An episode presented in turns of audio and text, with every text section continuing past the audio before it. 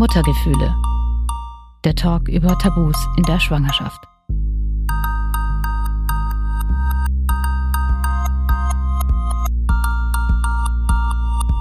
Hallo zusammen, schön, dass ihr dabei seid. Ich bin Katharina und Host dieses Podcasts. Habt ihr euch schon mal überlegt, wie es wäre, ein Kind mit Down-Syndrom zu haben oder seid ihr vielleicht Eltern eines Kindes mit Behinderung? Ich habe mir darüber ehrlich gesagt nie groß Gedanken gemacht. Das hat sich aber ganz schnell geändert, als ich schwanger wurde. Denn mit der heutigen Pränataldiagnostik, also den Untersuchungen vor der Geburt, sind bei den Frauenärztinnen und Frauenärzten sehr schnell Tests ein Thema, die das ungeborene Kind auf verschiedene Trisomien, unter anderem das Down-Syndrom, untersuchen können. Bevor wir aber mit dieser Folge starten, eine Anmerkung.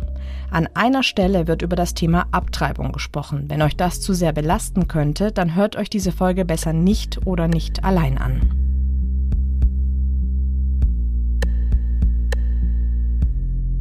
Du bist jetzt hoffentlich nicht allzu sehr im Stress gewesen jetzt wegen der Aufzeichnung. Nee, alles gut. Ich habe äh, nur davor ein Zoom-Meeting gehabt und es hat sich irgendwie viel länger gezogen, als ich dachte. Und dann musste ich erst noch ja, in eine Räumlichkeit kommen, die sich eignet. Das ist meine heutige Gesprächspartnerin Fredi. Sie ist die Mama des vierjährigen Leon. Leon ist mit dem Down-Syndrom geboren, auch bekannt als Trisomie 21. Es wird geguckt, es wird getuschelt. An manchen Tagen habe ich die Kraft, Gespräche einzugehen, vielleicht auch rechtfertigen und Diskussionen einzugehen, Menschen aufzuklären, auf Sachen hinzuweisen. An anderen Tagen habe ich einfach die Ressourcen nicht und schalte meinen Kopf ab. Jetzt mal ganz ehrlich, auffällig geguckt hat wahrscheinlich jeder von uns schon mal, als ein Menschen mit Down-Syndrom begegnet ist, auch wenn wir das vielleicht gar nicht wollten. Und auch ich war vor dieser Folge etwas aufgeregt und das hört ihr auch gleich im Gespräch, weil ich mich sehr bemüht habe, nichts Falsches zu sagen. Und tatsächlich werde ich in dieser Folge auch einen Begriff verwenden, bei dem meine Gesprächspartnerin Fredi mich verbessern wird, weil sie meine Wortwahl schwierig findet. Ich habe das alles in der Folge so drin gelassen und denke, dass es mir und euch vielleicht helfen kann, den richtigen Umgang bzw. die richtige Wortwahl bei Menschen mit Behinderung zu finden.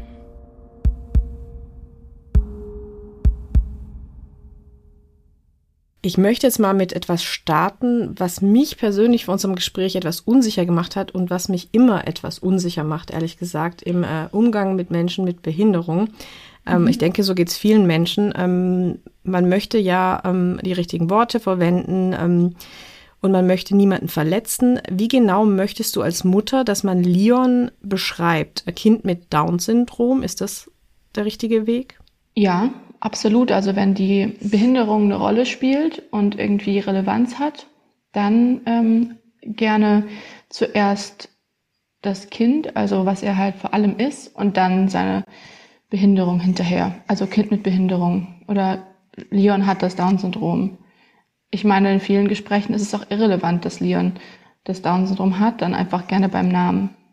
Genau, also bei unserem Gespräch ist es jetzt nicht irrelevant, deswegen frage ich. Mhm. Mich ich kann ja auch sagen, warum mich das immer so verunsichert, weil ich lese dann Verschiedenes und habe auch ähm, bei dir viel gelesen, bei Instagram, wie du auch gesagt hast, dass mhm. du zum Beispiel nicht möchtest, dass man sagt, er leidet darunter. Das verstehe ich, kann ich alles nachvollziehen. Mhm.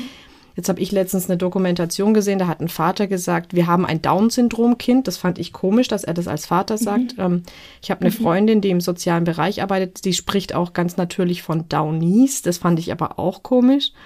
Ähm, man, also man möchte einfach, dass man niemanden vor den Kopf stößt. Deswegen dachte ich, wir reden da mal vorher drüber, ähm, was dir denn am liebsten ist.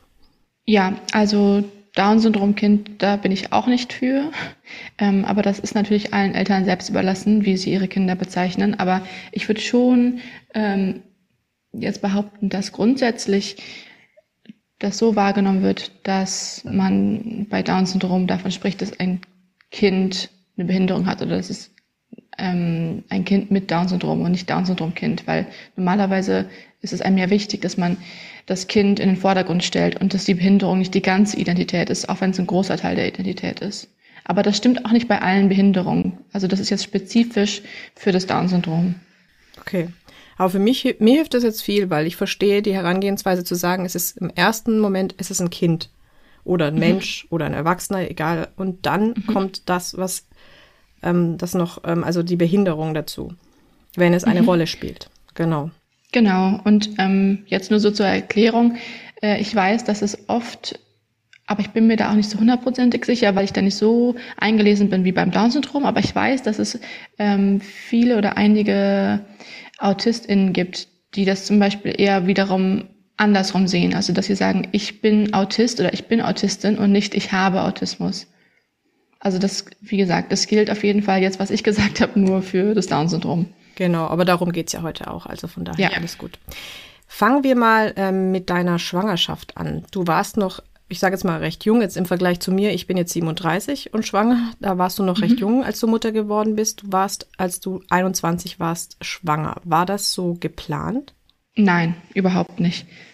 Ähm, das war nicht geplant und das hat mich auch total, ähm, ja, natürlich überrascht, aber auch einfach war ein großer Einschnitt und hat mir auch Angst gemacht.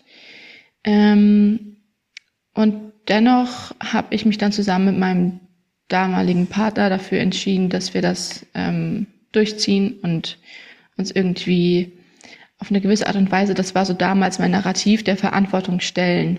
Okay, nur damit ich das richtig verstehe, das heißt, ähm, damaliger Partner, ihr seid jetzt nicht mehr zusammen. Genau. Sind wir nicht mehr, aber wir sind noch sehr gut befreundet und das Co-Parenting klappt auch hervorragend. Wann und wie hast du bzw. habt ihr dann davon erfahren, dass ihr ein Kind mit Down-Syndrom habt? Das haben wir im etwa fünften Monat erfahren. Also genau, wir haben erst bei meiner Gynäkologin bei einer Routineuntersuchung äh, hat sie das Herz untersucht von Leon, hat dann gesagt, sie kann bestimmte Sachen nicht ganz ähm, erkennen. Also sie würde empfehlen, dass ich zu einer professionellen Beratung gehe oder zu einem Spezialisten und das nochmal untersuchen lasse. Das habe ich dann in Anspruch genommen. Dann haben dort äh, die Spezialisten sofort erkannt, dass Leon einen Herzfehler hat, den sogenannten AVSD-Herzfehler. Ähm, und das, der ist relativ schwerwiegend, also der muss nach der, nach der Geburt direkt operiert werden. Und dieser Herzfehler steht im engen Zusammenhang mit verschiedenen Behinderungen, vor allem Trisomie 13, 18 und 21. Und deshalb haben sie mich dann darauf hingewiesen, ob ich nicht vielleicht auch mein Kind ähm, testen lassen möchte auf diese Trisomien. Und das hast du dann gemacht direkt, oder?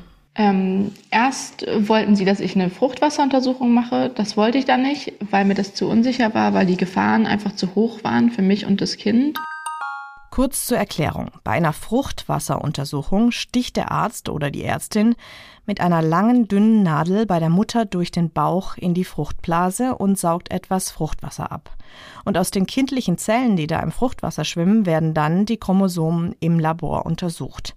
So kann festgestellt werden, ob zum Beispiel eine Chromosomenstörung, etwa eine Trisomie, vorliegt. Aber diese Untersuchung ist auch riskant. Sie kann zu einer Fehlgeburt führen. Das haben sie nicht so richtig verstanden, weil mit der Fruchtwasseruntersuchung kann man ähm, zu 100 Prozent ausschließen oder bestätigen, dass ein Kind eine Behinderung hat, während mit dem Bluttest, für den ich mich dann entschieden habe, keine hundertprozentige Sicherheit besteht. Und sie hatten halt Angst, dass ich dann vielleicht aus Versehen ähm, ein Kind ohne Behinderung abtreiben würde, weil es ja nicht zu 100 Prozent sicher ist, das Ergebnis bei einer Blutuntersuchung. Das war mir aber egal, weil für mich war die Konsequenz des Testens kein, nicht, dass ich abtreiben würde. Ich wollte es einfach nur wissen. Deswegen habe ich mich dann für den Bluttest entschieden. Ja, ich wollte gerade sagen, die sind dann davon ausgegangen, dass du abtreibst, sobald du erfährst, dass das Kind eine Trisomie hat. Genau. Ja, ja, das wurde schon, ja, nicht komplett explizit so formuliert, aber das stand schon sehr stark im Raum, dass eigentlich davon ausgegangen wurde, dass wir abtreiben würden. Für dich, du hast es gerade schon gesagt, ähm, war das aber keine Option. Also was waren so deine ersten Gedanken, als du erfahren hast, es besteht die Gefahr, dass euer ungeborenes Kind mit dem Down-Syndrom auf die Welt kommt? Mm, also erstmal würde ich noch mal kurz einhaken und sagen, ähm, eine sprachliche Feinheit. Es wäre dann irgendwie angemessener, wenn man sagt, es besteht die Wahrscheinlichkeit, dass das Kind mit Down-Syndrom geboren wird, weil die Gefahr ist halt einfach ein Wort, was so sehr negative Sachen impliziert. Deswegen würde ich immer versuchen, dass man statt Gefahr oder Risiko ähm, immer das Wort Wahrscheinlichkeit benutzt. Ihr merkt, hier habe ich die Formulierung verwendet, die ich am Anfang angesprochen hatte. Wegen solcher Momente war ich vor diesem Gespräch auch etwas angespannt. Aber ich finde auch, man kann einfach dazulernen und beim nächsten Mal darauf achten. Also mein Tipp an euch. Sollte es euch bei manchen Themen auch so gehen, scheut euch trotzdem nicht darüber zu sprechen und lasst euch solche Anmerkungen oder Verbesserungen einfach mal durch den Kopf gehen. Nee, da hast du vollkommen recht. Ich würde es jetzt aber auch nicht wiederholen, das äh, habe ich so gesagt. Deswegen lassen wir es genauso drin. Aber ich ähm, danke dir für die ähm, Anmerkung und ich merke, dass das äh, in mir so drin ist. Das habe ich nicht mal böse gemeint, sondern. Ja, das weiß ich. Nee, aber das ist interessant für mich jetzt auch ein Learning. Ich hätte, wenn du, als du das jetzt wiederholt hast, habe ich gedacht, hä, habe ich wirklich Gefahr gesagt? Das wollte ich doch gar nicht. Mhm. Aber äh, du merkst, ähm, ja, ich lerne dazu, genau. Mhm. Wir können ja nochmal ansetzen. Ich wiederhole es mhm. trotzdem nochmal, aber ich würde das auch so drin lassen gerne, weil ich finde, da kann jeder noch daraus lernen, dass jeder von mhm. uns wahrscheinlich mal falsche Wörter benutzt in dem Zusammenhang. Ja, total. Als ihr dann erfahren habt, dass die Wahrscheinlichkeit besteht, dass ihr ein Kind mhm. mit Down-Syndrom erwartet, äh, was waren da so deine ersten Gedanken? Wie hast du dich gefühlt? Also im Vordergrund stand für mich vor allem erst mal die Diagnose Herzfehler. Die hat mir viel mehr Angst gemacht weil das ja dann auch eine ähm, tatsächliche, reale, körperliche äh, Gefahr war. Also dass da sozusagen das Leben von meinem Kind auf dem Spiel stand, während beim Down-Syndrom ähm, ja nicht zwingend oder zwangsläufig organische Fehler oder irgendwie die Gesundheit ähm, ja, beeinträchtigt wird. Als ich dann diese Herzfehler-Geschichte irgendwie verkraftet habe, dann kam erstmal sozusagen die Diagnose Down-Syndrom ins Spiel. Dann habe ich mich erst daran getraut, darüber nachzudenken. Und es war eine Mischung, weil ich hatte schon ziemlich lange in meiner Schulzeit mit Menschen mit Behinderung äh, gearbeitet. Ich war jeden zweiten Freitag in einer Wohneinrichtung für Menschen mit Behinderung und habe da einfach mit denen halt die Freizeit verbracht. Und das habe ich auch mal richtig gerne gemacht. Das heißt, ich kannte auch schon relativ viele Menschen mit Down-Syndrom. Und auch die Schwester von meinem damaligen Freund äh, hat Down-Syndrom. Äh, die ist ein sehr liebenswerter Mensch. Deswegen hatte ich schon Berührungspunkte und meine äh, Angst vor dem Unbekannten war viel, viel, viel, viel kleiner als bei den meisten Menschen, weil die meisten Menschen haben wenig Kontakt zu Menschen mit Down-Syndrom. Ähm, deswegen, da war schon grundsätzlich schon irgendwie so, ja, ich weiß ungefähr, was das bedeutet. Gleichzeitig, als es dann wirklich bestätigt wurde und äh, ich den Anruf erhalten habe, dass es wirklich so ist, ist trotzdem nochmal eine kleine Welt für mich zusammengebrochen. Also ich habe dann schon eine Trauerphase gehabt, weil ja einfach eine andere Lebensrealität auf einen zukommt. Eine, die mit mehr Komplikationen verbunden ist, mit mehr ähm, Sorgen wahrscheinlich auch und mehr Kämpfen. Ja, also ich habe das auch relativ schnell dann verkraftet. Also ich habe schon eher so einen Tag lang geweint und dann war es gut. Aber es war nicht so, als hätte ich einfach nur gesagt, ja, kein Problem. Aber ja, es war so eine Mischung. Aber du hast es vorhin ja auch schon angedeutet, ähm, dir bzw. euch war klar, wir wollen dieses Kind behalten. Oder hattest du auch andere Gedanken? Ich hatte ganz zu Beginn meiner Schwangerschaft Zweifel und Gedanken darüber, dass ich das Kind nicht haben wollen würde. Aber zu dem Zeitpunkt, als wir die Diagnose erhalten haben, war ich ja schon so im fünften, halbten Monat. Ich hatte einen sichtbaren Bauch. Ich habe konstant äh, halt Tritte gespürt und Kontakte gehabt zu Leon. Wir hatten schon den Namen. Und das war dann für mich irgendwie keine Option ähm, abzutreiben. Das habe ich einfach auch rein emotional gar nicht irgendwie in Betracht gezogen. Das heißt, zu Beginn deiner Schwangerschaft, aber da war es auch eher der Gedanke, bin ich vielleicht noch zu jung oder ist das alles zu früh, dass ich jetzt ein Kind bekomme? Genau, ja, weil ich auch einige Pläne hatte, die ich dann alle nicht durchziehen konnte. Also wie zum Beispiel, ich musste noch ein Praktikum absolvieren, ich musste noch, ähm, ich wollte eigentlich ins Ausland gehen und das ging dann halt alles nicht. Wie hat dich äh, der Arzt oder die Ärztin ähm, nach dem Ergebnis des Bluttestes denn beraten? Also was hat man dir gesagt? Ähm, gar nichts im Grunde genommen. Ähm, das war wirklich eine überhaupt nicht ausreichende Beratung oder Betreuung. Ich habe abends um halb neun äh, den Anruf erhalten von einer Person, die ich auch überhaupt nicht kannte.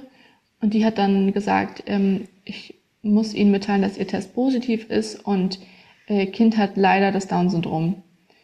Äh, aber allein ist auch da die Wortwahl schon wieder komplett äh, schwierig. Ähm, und dann wurde im Abschluss des Gesprächs gesagt, ich würde Ihnen raten, zum Humangenetiker zu gehen für weitere Gespräche. Das war es aber. Also emotionale oder irgendwie psychologische Beratung wurde mir gar nicht äh, nahegelegt oder irgendwie empfohlen. Ähm, ich wusste auch gar nicht, an wen ich mich dann wenden sollte. Ja, das war es eigentlich. Wir waren dann so auf uns alleine gestellt. Wie hat sich das angefühlt? Ja, schlecht. Das hat sich für uns gar nicht gut angefühlt, weil wir einfach auch nicht wussten, wen sollen wir überhaupt ansprechen, wer ist dafür verantwortlich, was für Stellen gibt es. Darauf hatten wir keine Antworten. Und ähm, dann habe ich überlegt, okay, wie kann ich mich irgendwie informieren?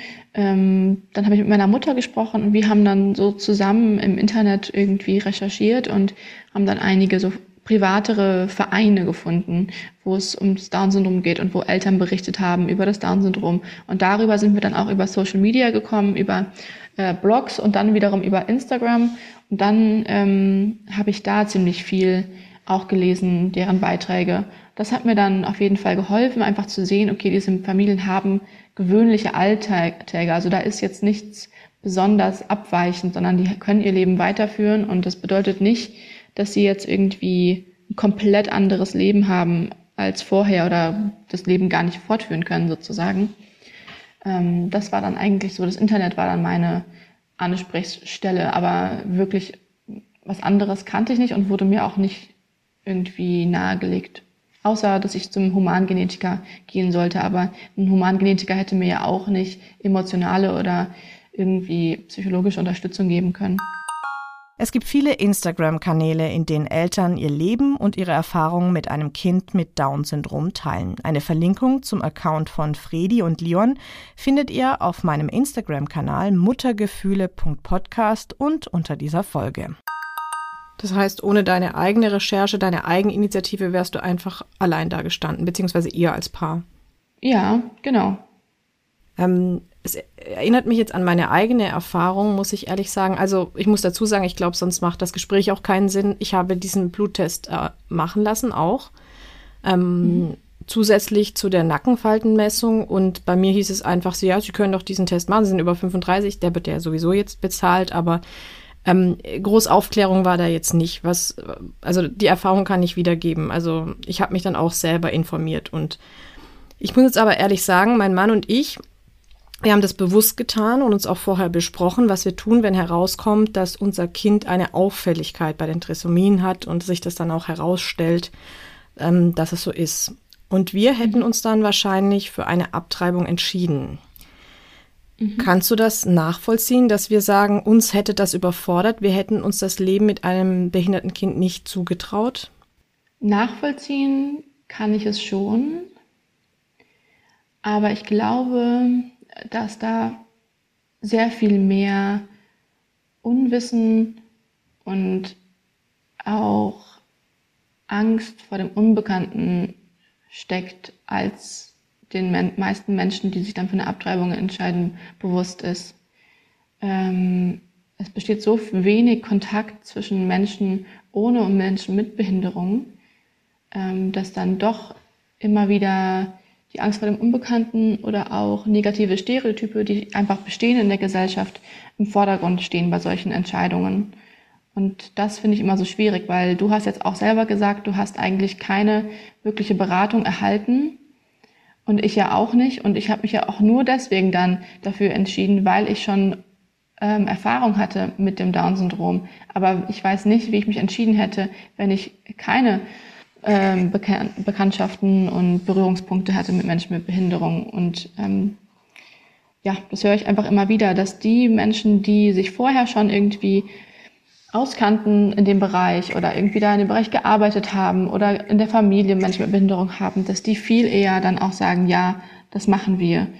Ähm, also du hast schon recht, klar. Ich wurde nicht äh, aufgeklärt, ich wurde nicht richtig beraten. Ich habe mich dann selber beraten und äh, wo ich dir auch absolut recht gebe, ist, dass sowohl ich als auch mein Mann ähm, nicht in der Familie und nicht im Umfeld ähm, jemanden haben, wo wir sagen, ja, der hat ein Kind mit Behinderung oder ähm, hier lebt eine Familie, irgendein Mitglied der Familie hat eine Behinderung, wir kennen das nicht. Also ich kenne es nur von außen betrachtet, nicht so wirklich, dass ich mhm. jemanden nahe stehe, der ähm, eine Behinderung hat oder ein Kind mit Behinderung. Mhm.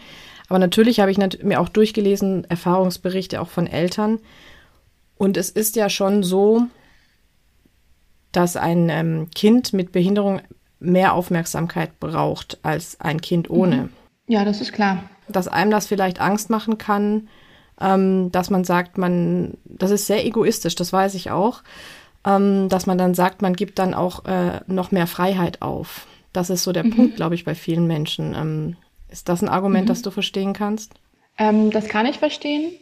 Gleichzeitig ist es ja auch eine, ein Trugschluss, dass wenn der Nackentest, der Nackenfaltentest und der Bluttest negativ sind oder unauffällig sind, dass dein Kind dann gesund ist. Dein Kind kann ja noch ähm, wahlweise alle möglichen anderen Behinderungen haben bei der Geburt. Es kann auch bei der Geburt noch eine Behinderung entstehen und es kann natürlich auch im ganzen Leben noch Behinderungen entstehen. Und ähm, deswegen ist das sehr fragil, diese Annahme. Okay, ich habe es jetzt ausgeschlossen. Ähm, ich, hab, ich kann meine Freiheit behalten. Ähm, ich finde, das steht äh, oft irgendwie nicht im Verhältnis. Also das wird auch wenig transportiert, weil man dann einfach aufatmet, wenn man diesen Test negativ hat und dann denkt, ach ja, jetzt äh, bin ich irgendwie im grünen Bereich und ich habe es getestet und jetzt kann es losgehen. Ähm, es ist ja nur eine von ganz, ganz vielen Behinderungen. Und dann frage ich mich, okay, wenn ich mich entschieden habe, dass wenn mein Kind Trisomie hat, dass ich es dann abtreibe, weil ich ähm, mich dafür nicht für bereit fühle oder nicht so viel Freiheit aufgeben will, was bedeutet das für das Kind, was dann kommt? Also wenn das dann wiederum eine Behinderung hat, was man halt nicht hat testen können, wie geht man dann damit um? Hier ist es mir wichtig, was dazu zu sagen. Ich glaube, dieser Moment in unserem Gespräch war weder für Fredi noch für mich einfach. Ich habe danach auch noch lange über meine und ihre Worte nachgedacht. Ich verstehe sehr gut, was Fredi meint, dass man nie sicher sein kann, dass ein Kind gesund ist oder bleibt. Trotzdem muss ich sagen, haben mir die Tests auf Trisomie eine gewisse Sicherheit gegeben. Ich würde aber wirklich jeder Frau oder auch jedem Paar raten, sich davor bewusst zu machen, was man da testet und was die Konsequenzen sein können und das auch in beide Richtungen.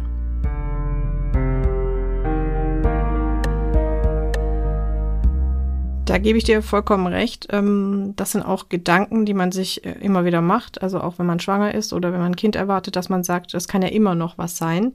Ähm, trotzdem ist es ja so, dass neun von zehn Frauen nach der Diagnose Down-Syndrom ihr Kind abtreiben. Und seit letztem Jahr ist dieser Bluttest auf Trisomien auch eine Kassenleistung für alle Schwangere. Das bedeutet, ähm, jede Schwangere hat da jetzt auch einen leichteren Zugang. Macht dir das Angst, dass so Menschen wie Leon in unserer Gesellschaft immer seltener vorkommen könnten durch diese vielen Tests? Ja, was heißt Angst? Das ist einfach, glaube ich, auch schon längst statistisch bewiesen, dass überall dort, wo die ähm, Bluttests kostenlos sind oder zum Standard gehören, dass die Geburtenrate von Kindern mit Down-Syndrom weiter zurückgeht. Ähm, da war das sendet ja das Signal aus, okay, das ist irgendwie ein Standard, ähm, das gehört dazu.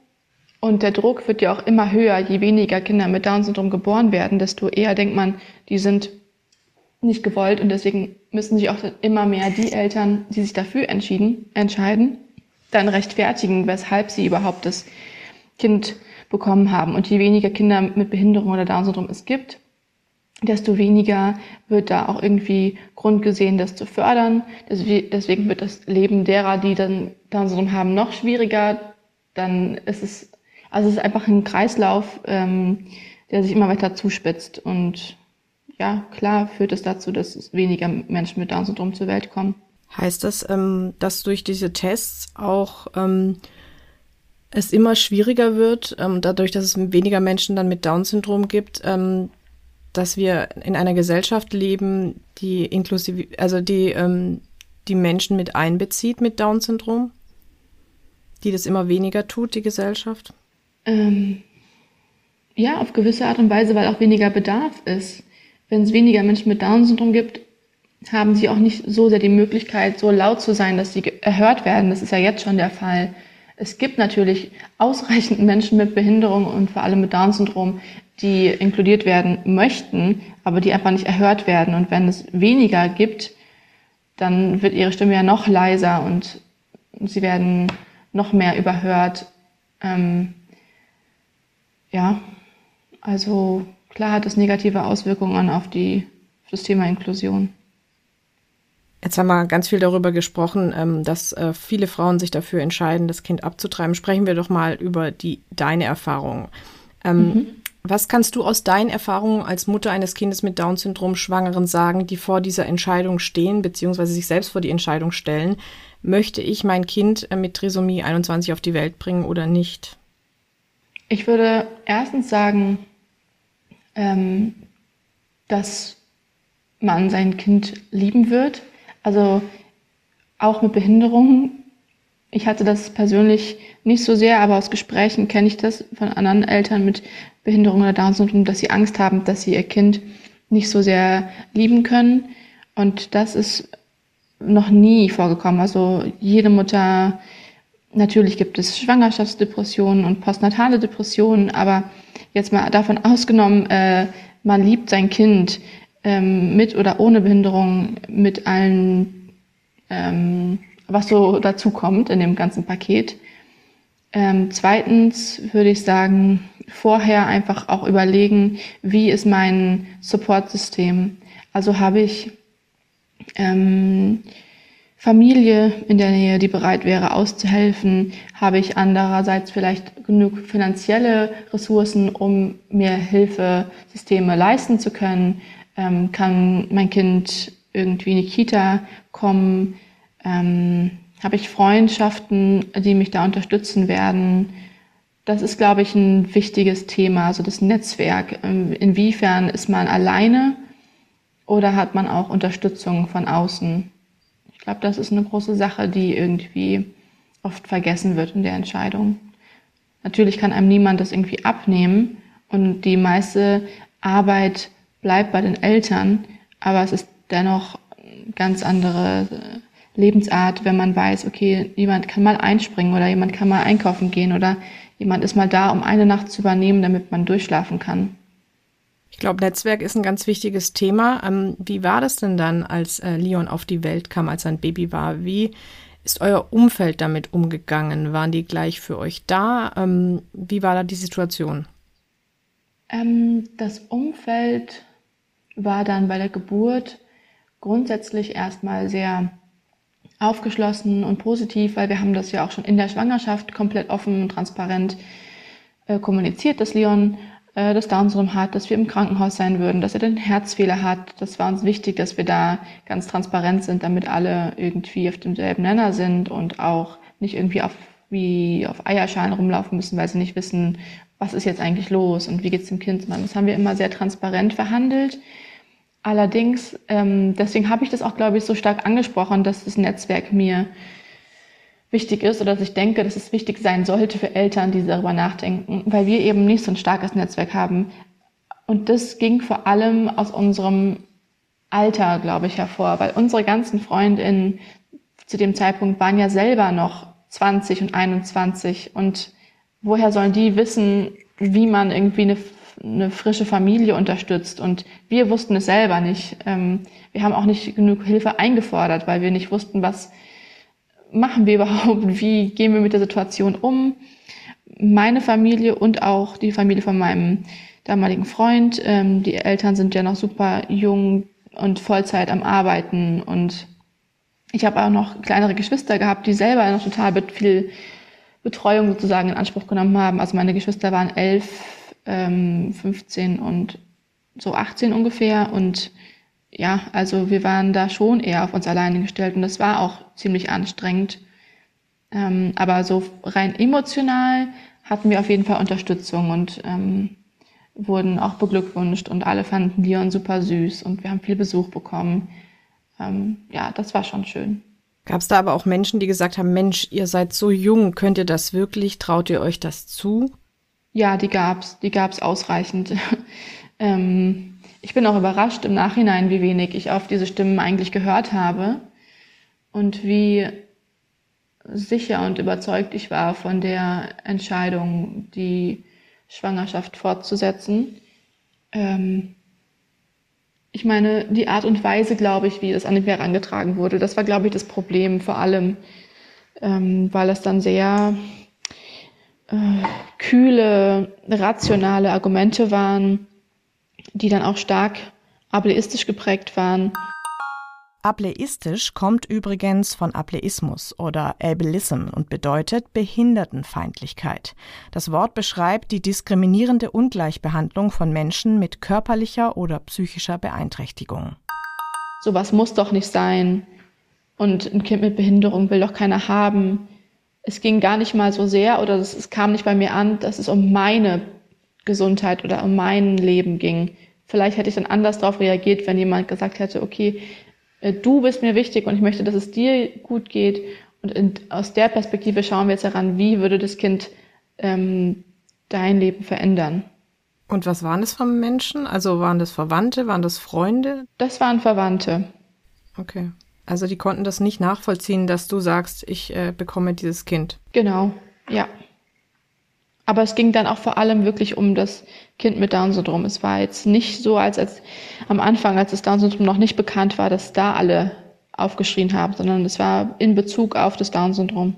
Konntest du zu diesem Zeitpunkt irgendwas da, dazu sagen oder ähm, hat es dich dann auch überfordert und du hast gesagt, ich ziehe mich da jetzt zurück aus dieser Situation? Ähm, ich habe nicht drauf reagiert, genau. Ich, ich war davon einfach äh, entsetzt, ehrlich gesagt, dass jemand mir das so ins Gesicht sagen würde und habe mich der Situation entzogen. Gehen wir mal in, äh, in deine, in eure jetzige Situation. Ähm, Dion ist jetzt viereinhalb Jahre alt, richtig? Ja. Hm, nur damit man mal ein Verständnis bekommt, wie das Leben mit Leon so ist. Ähm, was kann Leon denn nicht, was andere Kinder in seinem Alter können? Also auf welchem Stand ist Leon? Ähm, ja gut, das ist jetzt irgendwie eine eher defizitäre Herangehensweise, aber ich verstehe die schon. Ähm, Leon kann vieles nicht, was andere in seinem Alter können. Also er kann, er kann nicht sprechen. Er kann viele Dinge nicht selbstständig machen. Er kann zum Beispiel noch nicht alleine auf Toilette gehen. Also er ist auf Windeln angewiesen. Er kann keine Gefahren einschätzen. Man kann ihn nicht alleine lassen. Er kann keine abstrakten Situationen verstehen. Er hat kein Verständnis für mh, hm, Traditionen oder Sentimentalitäten. Ähm, er kann wenig imaginativ spielen. Er ist eher auf dem Stand von einem etwa zweijährigen Kind. Leon hat übrigens den Pflegegrad 3. Das bedeutet eine schwere Beeinträchtigung der Selbstständigkeit. Insgesamt gibt es fünf Pflegestufen. Wenn ihr mehr über pflegebedürftige Kinder erfahren wollt, ich habe euch Infos dazu hier unter diese Folge gepackt. Nur zum Hintergrund, warum ich diese Frage gestellt habe. Ich möchte eigentlich darauf hinaus, du bist ja auch eine pflegende Mama. Also mhm. du pflegst Leon auch. Das heißt, er hat äh, auch einen Pflegegrad. Ähm, ähm, und braucht eine besondere Betreuung. Ähm, ich, mhm. Was heißt das denn genau? Ähm, das heißt, dass wir Leon viel intensiver durch den Tag begleiten müssen. Also jede, fast jede Handlung braucht von uns Begleitung. Ähm, das fängt an irgendwie morgens, dass wir ihn zum Beispiel aus dem Bett heben und zu uns rüberholen, anstatt dass er in der Lage wäre, einfach aufzustehen und irgendwie selbstständig zu uns rüberkommt. Als kleines Beispiel. Und das zieht sich eben durch den Tag. Das Essen, also das Frühstück muss betreut werden, weil er kann zwar alleine essen, aber selten passiert das auch wirklich irgendwie eine Art und Weise, dass er ausreichend essen würde. Also man muss dabei sitzen, immer wieder helfen, ihn, ihn animieren, das Ganze einfach betreuen. Man muss ihn natürlich auch ähm, wickeln, weil er nicht alleine auf Toilette gehen kann. Man muss Medizin verabreichen. Man kann ihn auch nie alleine lassen, weil er keine Gefahrempfindung hat. Also ähm, man muss einfach immer ein Auge auf ihn haben um sicher zu sein, dass es ihm gut geht und dass er ihm, dass er sich selbst nicht aus Versehen irgendwas antut. Klar kann man ihm mal, wenn man weiß, er ist gerade vertieft in ein Buch, kann man mal kurz auf Toilette gehen. Aber mehr auch nicht. Also auch zum Beispiel irgendwie Homeoffice oder so ist völlig unmöglich mit Leon. Es geht gar nicht. Ich weiß, dass es für alle Eltern schwierig ist, aber halt, es ist schwierig, das zu erklären. Es ist einfach, man kann ihm nicht erklären, warum man zum Beispiel im, am Laptop ist oder so. Also er braucht einfach sehr, sehr viel eins zu eins intensive Betreuung. Und das macht es anstrengend. Es ist schön, weil es intensiv ist und man viel Zeit mit dem Kind verbringt und man auch sich gar nicht leisten kann, irgendwie parallel am Handy zu sein oder irgendwie mal nicht bei der Sache zu sein. Aber gleichzeitig ist man am Ende des Tages komplett erschöpft, weil diese krasse Verantwortung, diese Hyperfixierung extrem viel Kraft kostet. Emotional wie auch körperlich, weil er wiegt inzwischen 18 Kilo. Aber wenn man auf dem Spielplatz ist zum Beispiel, muss man ihm ja überall hochhelfen, man muss ihn ständig tragen, man muss ihn rein und raus von etwas holen. Man muss immer alles selbst mitmachen, man muss selbst klettern, weil, man, weil er sonst rausfallen würde oder runterfallen würde. Also es ist sehr, sehr, sehr kleinschrittig, der ganze Alltag. Jetzt studierst du ja auch noch ähm, nebenher. Wie schaffst du das alles mit deinem Alltag? Ähm, bekommst du Unterstützung? Bekommt ihr Unterstützung? Ähm, ja, wie schaffe ich das eigentlich? Das habe ich mich in letzter Zeit auch oft gefragt. Äh, ich glaube, in den ersten zwei Jahren ist es sehr stark ähm, so ein Überlebenstrieb sozusagen. Man zieht es einfach durch. Man hat gar nicht den Blick für was außerhalb ist, sondern man hat einfach nur den Blick fürs Kind und man muss halt einfach das machen. Deswegen macht man es auch und die Erschöpfung habe ich da gar nicht so stark gespürt. Ich habe Leon auch sehr lange gestillt und das ging einfach so von allein. Das war so ein Automatismus. Aber wo er dann irgendwann ein bisschen älter wurde, so ungefähr seit einem Jahr, ähm, und ich einen etwas entspannteren Alltag habe, was seine Betreuung angeht, weil er ja auch im Kindergarten ist, äh, merke ich schon, wie erschöpfend das eigentlich ist. Und wir haben auch sehr, sehr wenig Unterstützung im Alltag, weil unsere Familien so weit weg wohnen und auch selber halt komplett in ihrem Alltag sind mit Vollzeitarbeiten und so weiter. Wir haben jetzt erst seit mm, einem Monat eine Babysitterin. Das war vorher durch Corona auch nicht wirklich möglich, einfach weil die Gefahr einer Ansteckung zu groß war. Ähm, also ich schaffe das, indem mein Studium sich einfach extrem lang zieht. Da bin ich natürlich auch in einer absolut privilegierten Position, weil ich ähm, ein Stipendium erhalte. Ansonsten würde ich nicht genau wissen, wie das funktioniert. Dann müsste ich wahrscheinlich irgendwie Teilzeit studieren und ich weiß gar nicht genau. Also ich habe auch keine finanzielle Unterstützung von zu Hause, deswegen ich bin auch wirklich darauf angewiesen, dass ich das Stipendium habe und dass ich auch noch parallel dazu arbeite. Im Grunde genommen schafft man es dadurch, dass einfach alles viel, viel länger dauert. Denkst du manchmal darüber nach? Ähm, Leon wird ja eigentlich immer auf Hilfe angewiesen sein. Ähm, wie ist es, wenn er 10, wenn er 14 oder wenn er 16 Jahre alt ist? Oder lebst du einfach jetzt und, und schaust, wie du jetzt vorankommst mit allem? Ich lebe vor allem im Jetzt, ja, würde ich schon so sagen. Aber immer wieder mal gibt es natürlich Momente, wo ich in die Zukunft gucke. Ich weiß aber aus Gesprächen von anderen Eltern und auch von irgendwie von anderen Profilen von kind Eltern mit Kindern mit Behinderung, dass die ersten Jahre vor allem die anstrengenden sind. Also die ersten fünf bis acht Jahre ähm, sind tatsächlich, wenn Behinderungen im Spiel sind, oft die schwierigsten. Und dass sich dann auch nochmal eine andere Art von Selbstständigkeit und Normalität einstellt ins Leben. Darauf warte ich sozusagen auch so ein bisschen.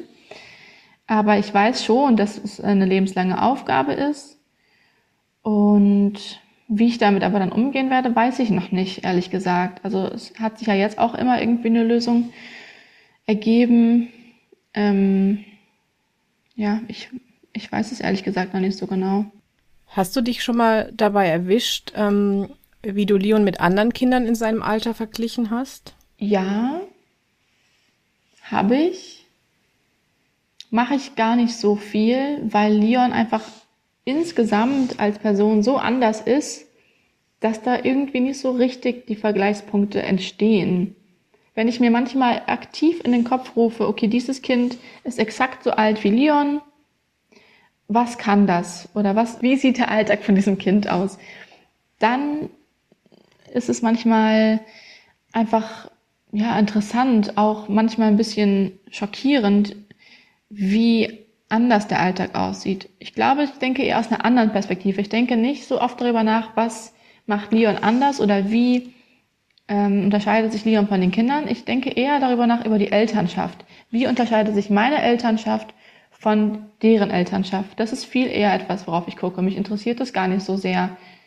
Das und das kann Leon nicht oder ähm, diese Fähigkeiten hat er oder hat er nicht, weil ich Leon so lieb habe und ähm, der Alltag mit ihm so in seiner eigenen Art glücklich und intensiv ist und Leon so ein liebes Kind ist, dass ich nicht darüber nachdenke, ach, ich wünschte, er wäre so und so. Das denke ich gar nicht. Nee. Es geht mir eher darum, wie sind die Aufgaben für meine Mutterschaft? Wie ist die, wie sind meine Ressourcen verteilt im Gegensatz zu denen von den anderen Eltern? Welche, welche Mental Load habe ich, die denen erspart wird? Falls ihr euch fragt, was genau bedeutet eigentlich Mental Load? Der Begriff taucht in letzter Zeit verstärkt immer wieder überall auf. Hier geht es um die psychische Belastung, vor allem beim Organisieren des Alltags. Mental Load wird ganz oft im Zusammenhang mit Haushalt, Kindererziehung und Familienaufgaben verwendet. Also die Belastung und Herausforderung, das alles unter einen Hut zu bekommen. Und welche Mental Load hast du, die denen erspart wird? Äh, unendlich viele. ähm, angefangen bei Leons Gesundheit, ein chronisch krankes Kind zu haben, was ja natürlich nicht unbedingt mit dem Down-Syndrom zu tun haben muss, aber durch das Down-Syndrom ist es natürlich erhöht. Die Wahrscheinlichkeit, dass das Kind chronisch krank ist, aber ein chronisch krankes Kind zu haben, ist äh, emotional, mental unfassbar anstrengend. Wenn jedes kleine Husten oder Niesen oder irgendein Zusammenzucken des Kindes interpretiert wird in die Richtung, okay, was hat es, was kann es sein? Ähm, wenn es jetzt das ist, welche Medikamente muss ich als nächstes geben? Wann muss ich zum Arzt gehen? Wie muss ich die Atmung beobachten? Ähm, zähle ich den Puls? Wie, sieht die, wie sehen die Lippen aus? Wie ist die Durchblutung? Wie ist der Sauerstoffgehalt? Das sind dann alles so Spiralen, die sofort abgehen in meinem Kopf, während andere Eltern ihr Kind husten hören und denken, ach, hat Husten. Und dann, dann stoppt es da. Und bei mir ist sofort, okay, wann sind wir im Krankenhaus? Müssen wir ins Krankenhaus? Habe ich eine Tasche gepackt? Einfach weil Leons Gesundheitszustand es nicht zulässt, dass ich entspannt bin, weil wir so oft Krankenhausaufenthalte haben und ich weiß, wie viele äh, Baustellen sein Körper sozusagen aufweist, ähm, dass das eine ganz andere Herangehensweise ist an Krankheit und ähm, ja, diese ganze Bereich. Das ist so die eine Sache. Die andere Sache gehört stark zum Thema Inklusion. Also, dass ich auf dem Spielplatz mich nicht entspannen kann, weil ich war immer eigentlich davon ausgehen muss, äh, es wird geguckt, es wird getuschelt. An manchen Tagen habe ich die Kraft, Gespräche einzugehen, vielleicht auch rechtfertigen und Diskussionen einzugehen, ähm, Menschen, Menschen aufzuklären, auf Sachen hinzuweisen. An anderen Tagen habe ich einfach die Ressourcen nicht und schalte meinen Kopf ab und versuche einfach jeglichen Blickkontakt auszuweichen und bin einfach nur mit Leon da, um mit dem, auf dem Spielplatz gewesen zu sein und gehe dann wieder. An manchen Tagen stört es mich auch gar nicht.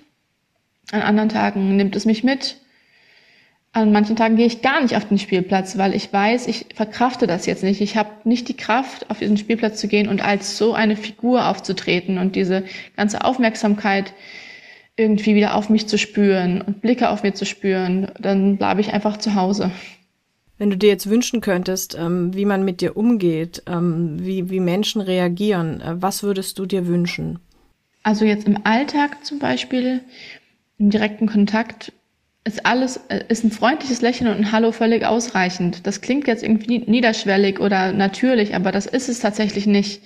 So viele Menschen sind verunsichert durch unsere Existenz oder durch unser Aufeinandertreffen, dass schon dieses Einfachste von Einfachem, ein Hallo und ein freundliches Lächeln irgendwie nicht richtig funktionieren.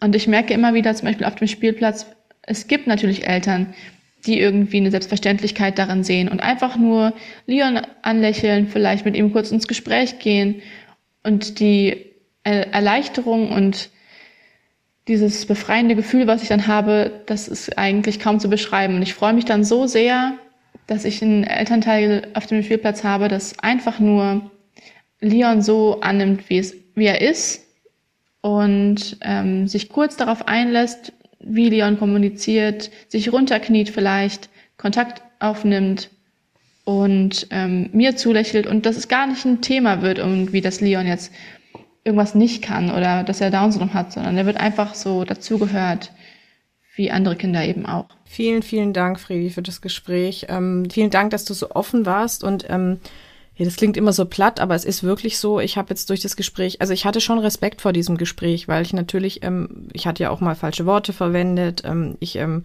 habe dir auch gesagt, dass ich, ähm, wie ich reagiert hätte, wie ich entschieden hätte. Und natürlich werde ich dann auch konfrontiert in dem Moment ähm, mit dem, was du dann dazu sagst. Ähm, und ich nehme da jetzt ganz viel mit aus dem Gespräch auf jeden Fall. Und ich bin dir sehr dankbar, dass du so offen und ehrlich berichtet hast aus deinem Leben und aus dem Leben mit Leon. Danke, danke für das Gespräch. Diese Folge wird mir noch lange in Erinnerung bleiben. Ich habe öfter als bei anderen Folgen darüber nachgedacht, habe ich die richtigen Fragen gestellt und habe ich das Richtige gesagt? Ich freue mich über eure Rückmeldungen. Schreibt mir gerne an kontakt.muttergefühle mit ue-podcast.de. Und wenn ihr mehr über Fredi und ihren Sohn Leon erfahren wollt, dann schaut gerne auf meinem Instagram-Kanal muttergefühle.podcast vorbei. Auch dort könnt ihr mir gerne schreiben und folgen. Und ich freue mich natürlich über Likes und Abos auf allen Kanälen. Bis zum nächsten Mal. Macht's gut und tschüss. Dieser Podcast ist von mir, Katharina Fuß. Produktion Fabian Siegel. Musik Sebastian Schley. Podcast Station Voice Diana Hörger. Das war Muttergefühle, der Talk über Tabus in der Schwangerschaft. Die nächste Folge gibt's in einer Woche.